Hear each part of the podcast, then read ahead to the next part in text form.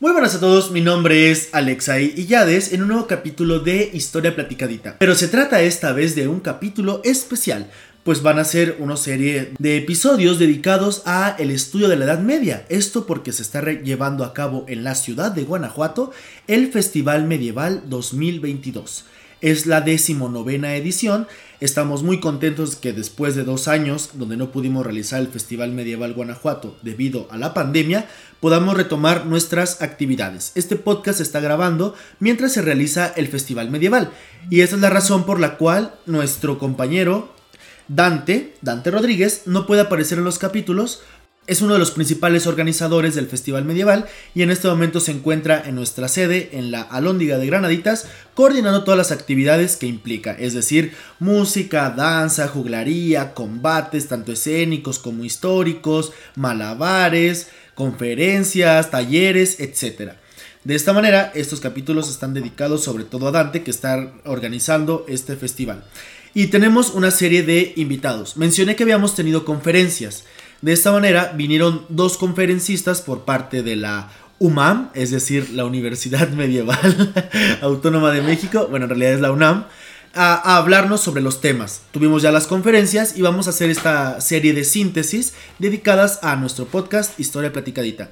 En esta ocasión me acompaña Fernanda Sada, quien nos va a deleitar a hablar un poco sobre Cocina y comida en la Edad Media. Fernanda Sada ya ha aparecido anteriormente en varios capítulos de Historia Platicadita. El último, si no mal recuerdo, fue Bolaño y Violencia, pero también nos habló un poco sobre historia de la alimentación e historia de los sentidos. Como ven, todo va ad hoc hacia el tema de hoy. Digamos que las veces anteriores que apareció Fernanda Sada fue algo más teórico y hoy vamos a ponerlo en el ejemplo medieval. Te agradezco muchísimo tu presencia, Fernanda, que estés aquí acompañándonos. Muchas gracias Alexaí, como siempre es un gusto estar aquí de vuelta. Esta vez nos vamos a trasladar varios siglos atrás.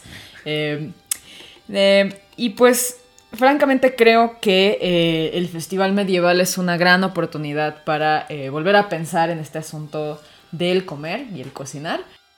Entonces, para entrar en materia, Fer, ¿qué, qué es lo principal o lo primero que tendríamos que saber? ¿Qué es un mito de cómo pensamos los hábitos alimenticios de la Edad Media? Bueno, siempre es muy padre empezar por ahí porque uno puede ponerse a pensar en, de acuerdo, cómo hemos llegado a ciertas concepciones de lo que se comía en la Edad Media.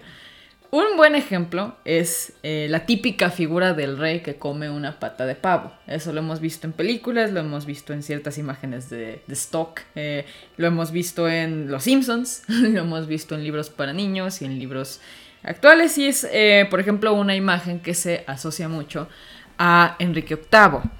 Eh, supuestamente había una imagen eh, de Enrique VIII que ni siquiera es plenamente medieval, pero pues es, digamos, una figura que representa lo mucho que comían supuestamente estos reyes y pues eso se trasladó a los reyes medievales. Supuestamente hay una imagen de Enrique VIII donde aparece comiendo una pata de pollo. Es la portada de este capítulo de Historia Platicadita. y resulta que parece que algunos han visto que hay una pintura de Marcus Stone donde eh, está sosteniendo una especie de tocado en su mano. Parece que ese podría ser el origen de la em, figura de la pata de pavo, porque eh, parece una pata de pavo. Eh, ese es un ejemplo. esa imagen se fue transmitiendo en el imaginario y ahora hoy día pensamos en los reyes medievales con una pata de pavo. Pero hay un problema con eso, ¿no? Que es que no había pavo en la Edad Media porque aún no había habido contacto con América y el guajolote no podía haber llegado a Europa. Tenemos otro ejemplo, las cosechadoras de patatas. Por ejemplo, esta es una, pintura de Ernest Higgins que eh, muestra a unas mujeres cosechando papas y ese tipo de imágenes también son las que llegan a em, la idea de que las clases bajas, los campesinos medievales, consumían papas constantemente y era un sustento para los campesinos. También, eh, pues esto parte de otras eh, imágenes, como algunas eh, pinturas de autores como Vincent, Van Gogh, por ejemplo. Em, otro problema, no había papas tampoco en la Europa medieval, porque las papas son originarias del Perú. Ese es un buen ejemplo para podernos a pensar, bueno, entonces, ¿qué diablos sí se comía en la Edad Media? Eh, ¿Qué se cocinaba? Y em, empezar por estos mitos puede ser un eh, buen punto de partida para ver cómo podemos llegar a ese conocimiento. Ya hemos platicado antes en este podcast que llegar a un conocimiento histórico sólido siempre resulta eh, muy difícil, que nosotros los historiadores siempre estamos buscando llegar a esa verdad, pero eh, tenemos que tener la plena conciencia de que no podremos llegar del todo a ella y tenemos que trabajar en función de eso. Por lo mismo, lo que sabemos de la cocina en la Edad Media tiene que ver, sí, con representaciones eh, visuales, imágenes, grabados, pinturas. Eh, tiene que ver con, evidentemente, los recetarios, pero también con cosas como tratados médicos, como em, eh, algunos escritos que eh, definen ciertas ideas sobre la comida y la bebida. Y a partir de estas fuentes podemos empezar a trabajar un poco sobre esta cuestión del alimento en la Edad Media. Ahora con lo que comentas, uno come efectivamente porque tiene hambre y ñom ñom ñom. pero a un elemento que yo quiero que hagamos énfasis respecto a tu, a tu conferencia fue que nos mencionas que la, los alimentos pueden tener tres tipos de usos, además de solamente no morirte de hambre. El primero lo mencionaste, es como medicamento. Voy a hacer algo como medicina, muchas gracias. Voy a hacer rápidamente nada más una, una aclaración. Eh, en la Edad Media obviamente están comiendo y, ven la comida como medicamento en función de las ideas médicas que tienen de esa época. En esta época está muy, muy, muy, muy, muy rápidamente explicado una cuestión de balancear el cuerpo según los distintos humores. A partir de eso se atribuye a los alimentos uno u otro humor ya, y es como que tienes que estar balanceándote ya sea con actividades, etcétera, pero en este caso con alimentos. Eh, ¿Podrías ahondar un poco en esto? Sí, claro. Em, la comida como medicina. Vamos a hablar aquí de tres em, em, formas de entender a la comida, tres aspectos en la cocina medieval y la primera eh, es la medicina. Sanar al cuerpo mediante el alimento. esto viene un poco de la época clásica, en particular de eh, la dietética grecolatina. nos tenemos que remontar a Galeno, que fue un naturalista griego, seguidor de la escuela de Hipócrates, que desarrolló una teoría, la teoría de los humores, que a su vez eh, fundó Hipócrates. Pero digamos, Galeno la, em, la, enfatizó mucho más, se profundizó en ella, en su eh, obra del temperamento, de Temperamentis. Ahí decía, hay cuatro humores eh, en nuestro cuerpo. Hoy día sabemos que pues, hay múltiples sustancias en el cuerpo humano, pero en ese momento se pensaba que el cuerpo humano y los productos de la naturaleza tenían eh, o provocaban la falta o exceso de los cuatro humores, que eran la sangre, la flema, la bilis amarilla y la bilis eh, negra. Que suena muy asqueroso, pero pues eh, era un poco la concepción de la época.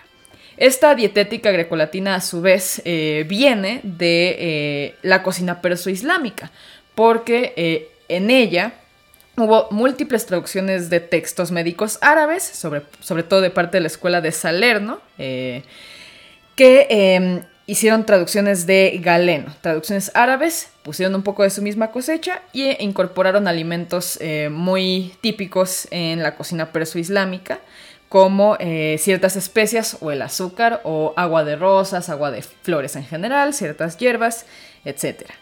¿Cuál era la idea con esta cuestión de los cuatro humores?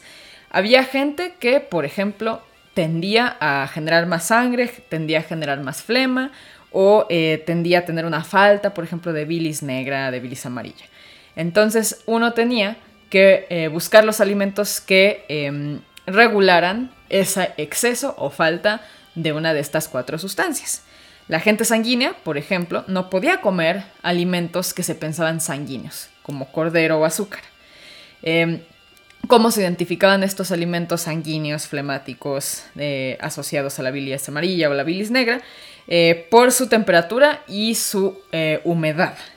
Por ejemplo, se pensaba que la, sangre era cálida y húmeda, la flema fría y húmeda, la bilis amarilla cálida y seca y la bilis negra fría y seca. Entonces, un alimento que fuera cálido y húmedo, como el cordero, eh, sería un alimento sanguíneo.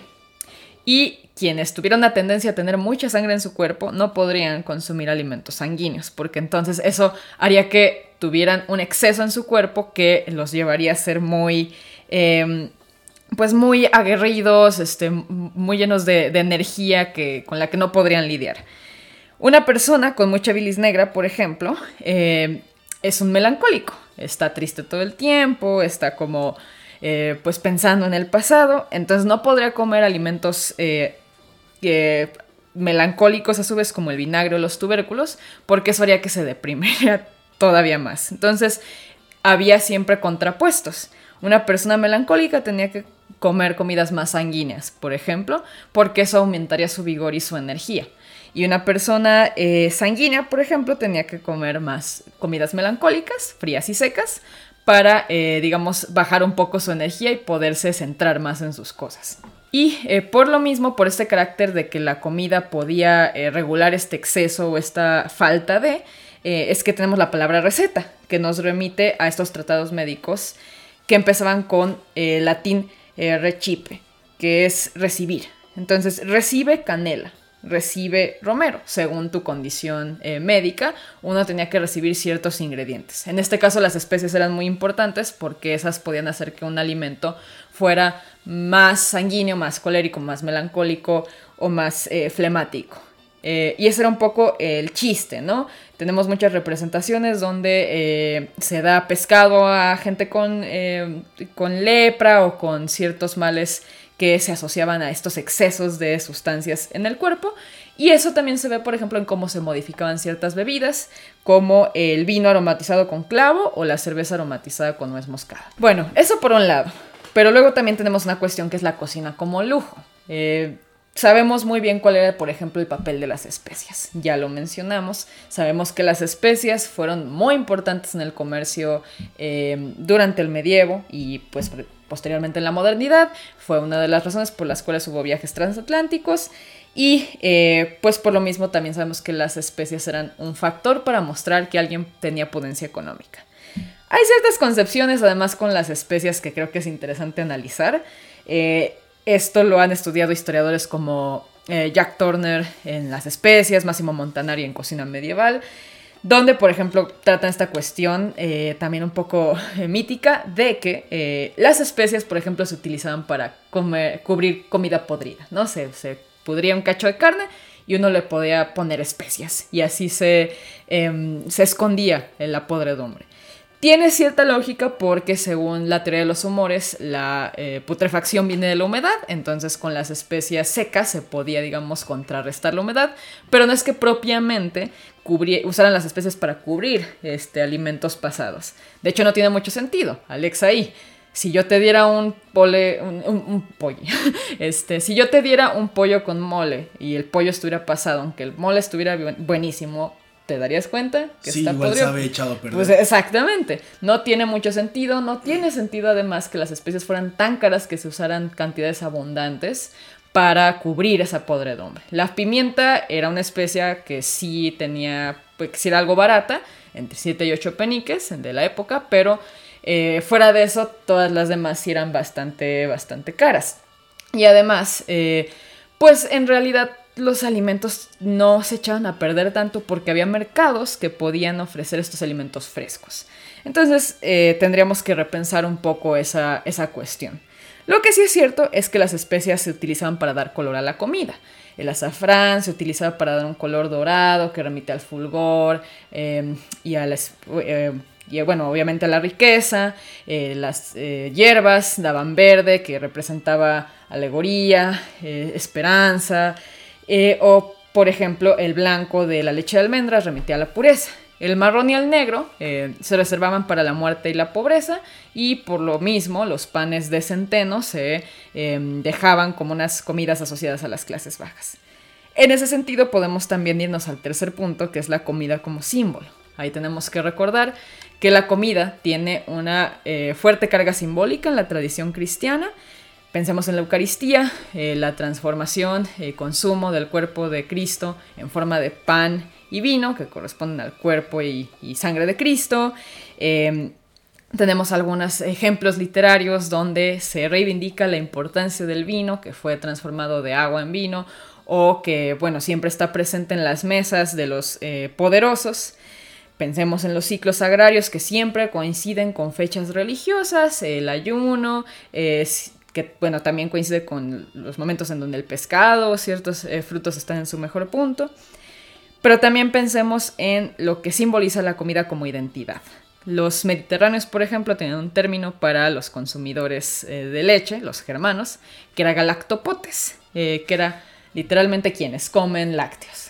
Cuando se fue incorporando el consumo de mantequilla o de leche en el Mediterráneo, ya un poco más en la modernidad, ya empezamos a ver pues eh, una mejor recepción de estos alimentos en comidas mediterráneas, pero ante todo esto muestra que uno puede determinarse a sí mismo a través de la diferencia con el otro, con el vecino, y en parte eso tiene mucho que ver con la comida, que es algo tan cotidiano que uno tiene que hacer todo el tiempo, y pues comer cristianamente puede hacer que uno se diferencie de las comidas islámicas, judaicas, germanas. Pese a que en realidad, como tú mencionas, es una mezcolanza por toda la influencia perso-islámica. Exactamente, en realidad es muy difícil hablar de una cocina pura, que es un poco lo que podemos tomar de todo esto. Y em, también, por lo mismo, eh, por la importancia que tiene la comida en el cristianismo, los monasterios van a ser muy importantes para eh, fomentar este consumo eh, simbólico de los alimentos. De hecho, los monasterios, em, algunos tenían hornos donde uno podía llevar su pan, o sea, obviamente no tenían hornos en cada casa, tenían que ir hasta el monasterio o hasta la casa del panadero, dejar ahí su pan para que se horneara, tenían que darle una parte o al monasterio o al panadero y ya pues de ahí podías sacar tu pan. Pero lo que es importante es que muchos monasterios trabajaban con campesinos y ellos podían tener los medios para desarrollar tecnología para a su vez producir alimentos, como los molinos o las prensas de aceite, que son, eh, digamos, disposiciones tecnológicas de la orden del Cister del siglo XI, más o menos por la zona francesa, eh, que fue sumamente importante para, eh, digamos, desarrollar estas tecnologías de la alimentación. Tres ejemplos que se pueden sacar de breve recetario medieval pueden tomarse de eh, la cocina medieval de Maggie Black, que se hizo en colaboración con el Museo Británico. Digamos, está en inglés antiguo, pues yo intenté como traducirlos al español antiguo, que sin no muy buenos resultados, pero poniendo un ejemplo, planteemos una entrada, un plato fuerte y un postre. Una entrada, una crema de repollo, por ejemplo. Tú imagínatelo, Alexei. Tomad repollo y cortadlo y hervidlo en buen caldo con cebollas picadas y lo blanco del poro. Agregad seguido azafrán y sal y mezcladlo con gran fuerza. Suena bien, como una pequeña sopa. Luego pasamos al plato fuerte, un estofado de cordero. Consumo de carne como algo que da vigor a los guerreros y a los campesinos y a quienes tengan que hacer actividades. tomad cordero o de otra forma oveja y cortadlo en trozos. Ponedlo en buen caldo con buenas hierbas y una cantidad de cebolla picada, vino y azafrán. Aliñadlo con una mezcla de huevos y limón, pero no debéis dejarlo asentarse. Finalmente podemos terminar con un pudín de rosas, influencia también de estos tratados perso-islámicos por el uso de agua de rosas. Tomad leche espesa, dejarla reposar. Añadid azúcar, una buena porción, piñas de pino, literal piñas de pino, dátil picado, canela y polvo de jengibre. Aliñad con harinas de rosas blancas y harina de centeno, colad, salad y mezclad. Si vuestra merced así gustáis, podéis sustituir la leche de almendras por leche de vaca. Y ahí lo podemos dejar.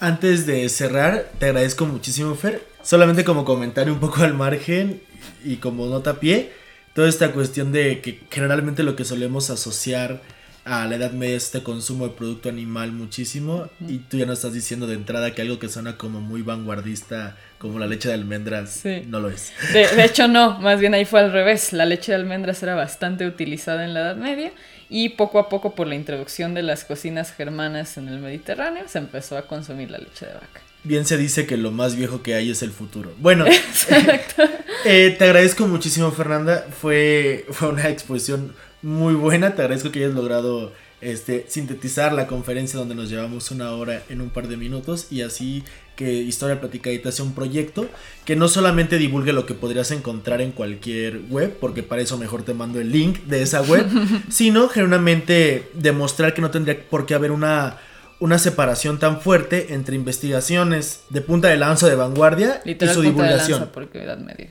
De, de lanza, vamos a romper una lanza a favor de la divulgación y que no tengan que pasar 50 años entre que se investiga algo y que se divulgue. Así es. Te agradezco mucho, Fernando. Muchas gracias, Alexay. De esta manera finalizamos el capítulo de Historia Platicadita, el primero dedicado a, el- a la Edad Media por el Festival Medieval Guanajuato 2022 y nos vemos en el próximo capítulo donde hablaremos sobre bestiarios medievales. Nuestras armas son las vuestras.